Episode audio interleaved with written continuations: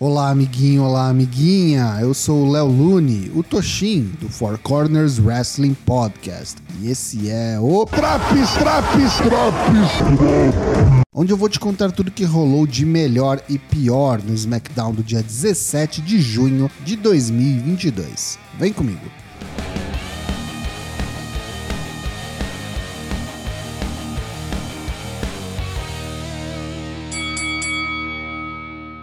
Como anunciado nas redes sociais, Vince McMahon abre o programa e é bem breve. Ressalta as palavras da nova intro da WWE: Then, Now, Forever e Together, especialmente, juntos, e dá as boas-vindas ao público ao SmackDown. E é só isso mesmo. Achou que teria mais, né? Eu também. Após a vinheta, o show começa de verdade com a chegada do desafiante de Roman Reigns nessa noite, Riddle. Ele deseja sorte a seu melhor amigo, Randy Orton, que passará por uma grande cirurgia em breve. Dedica a luta pelo título de hoje a Randy e encerra o segmento ao som de Voices, tema de Orton.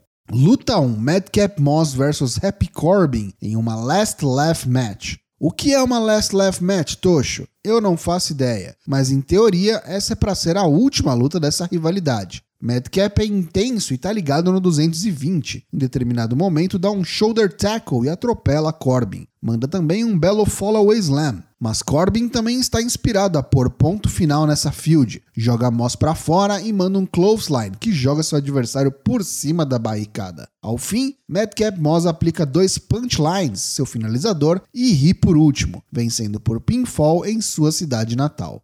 Os Street Profits estão nos bastidores e eles confirmam que foi oficializado. Terão uma oportunidade pelos títulos de duplas dos Usos no Money in the Bank. Corbin ainda está na área do ringue e ele pega um microfone para confrontar Pat McAfee na mesa dos comentaristas. Corbin diz que eles se conhecem há muito tempo e Pat tem implicado com ele, o tem criticado muito injustamente e é melhor parar antes que Corbin o arrebente na porrada. Pat levanta, pega um microfone e pede ajuda da plateia de Minneapolis para rir da cara de Corbin, que vai embora com o rabo entre as pernas.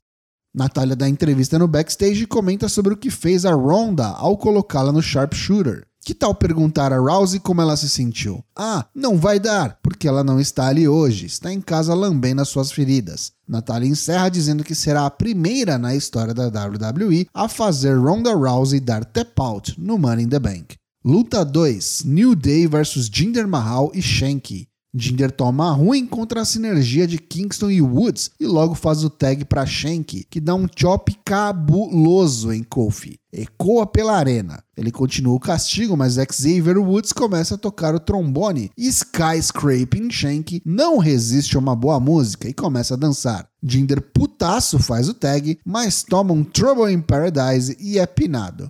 Ha!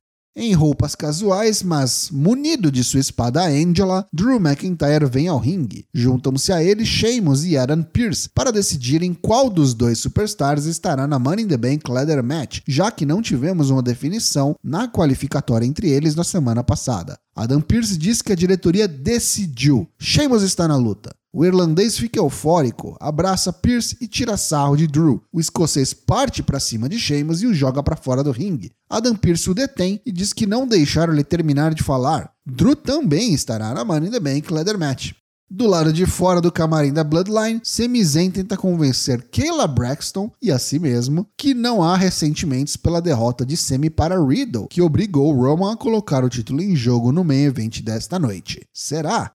Luta 3: Raquel Rodrigues versus Shayna Baszler, qualificatória para Money in the Bank Leather Match feminina. A primeira classificada, Lacey Evans, acompanha de perto, junto aos comentaristas. Raquel abusa da força bruta enquanto Shayna tenta ser mais inteligente e mira nas pernas da grande adversária para minar sua movimentação. A resiliência de Raquel, no entanto, é surpreendente e não demora até ela colocar Shayna no ombro e aplicar o Terrana Bomb, vencendo por pinfall e garantindo vaga na Money in the Bank. Estava tudo pronto para a revelação do primeiro talento da Maximum Male Models, mas Max Dupree está no escritório de Adam Pearce dizendo que aquela iluminação mequetrefe não foi o que ele requisitou e por culpa de Pierce, o público não verá a estreia de seu agenciado hoje. Semana que vem, Sami Zayn versus Shinsuke Nakamura e Alia versus Shotzi em qualificatórias para as Money in the Bank Leather Matches. Também teremos uma rematch, Gunther e Ricochet, pelo título intercontinental.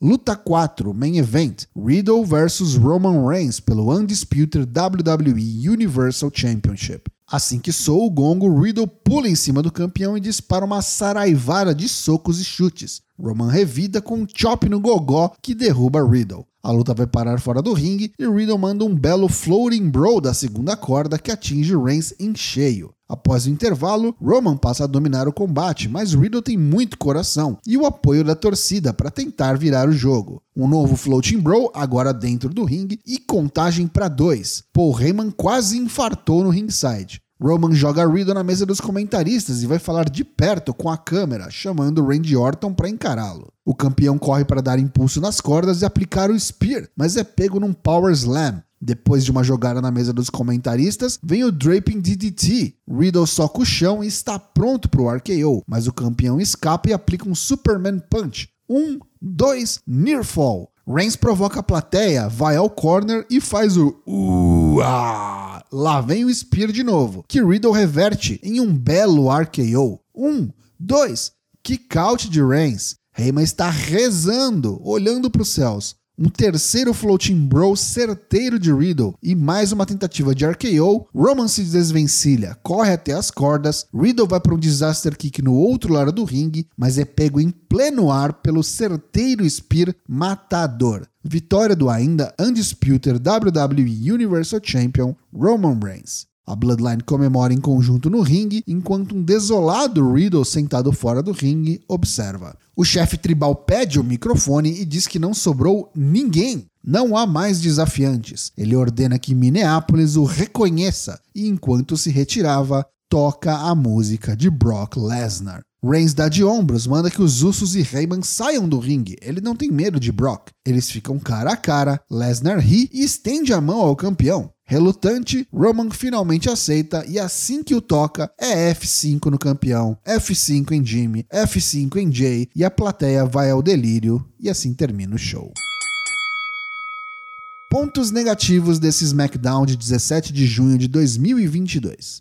Para quem estava esperando algum tipo de explicação de Vince McMahon, sinto muito. Esse foi o sinal mais claro de que o velho tem plena convicção que sairá ileso dessa treta toda. Se sairá realmente, só o tempo e a justiça dirão.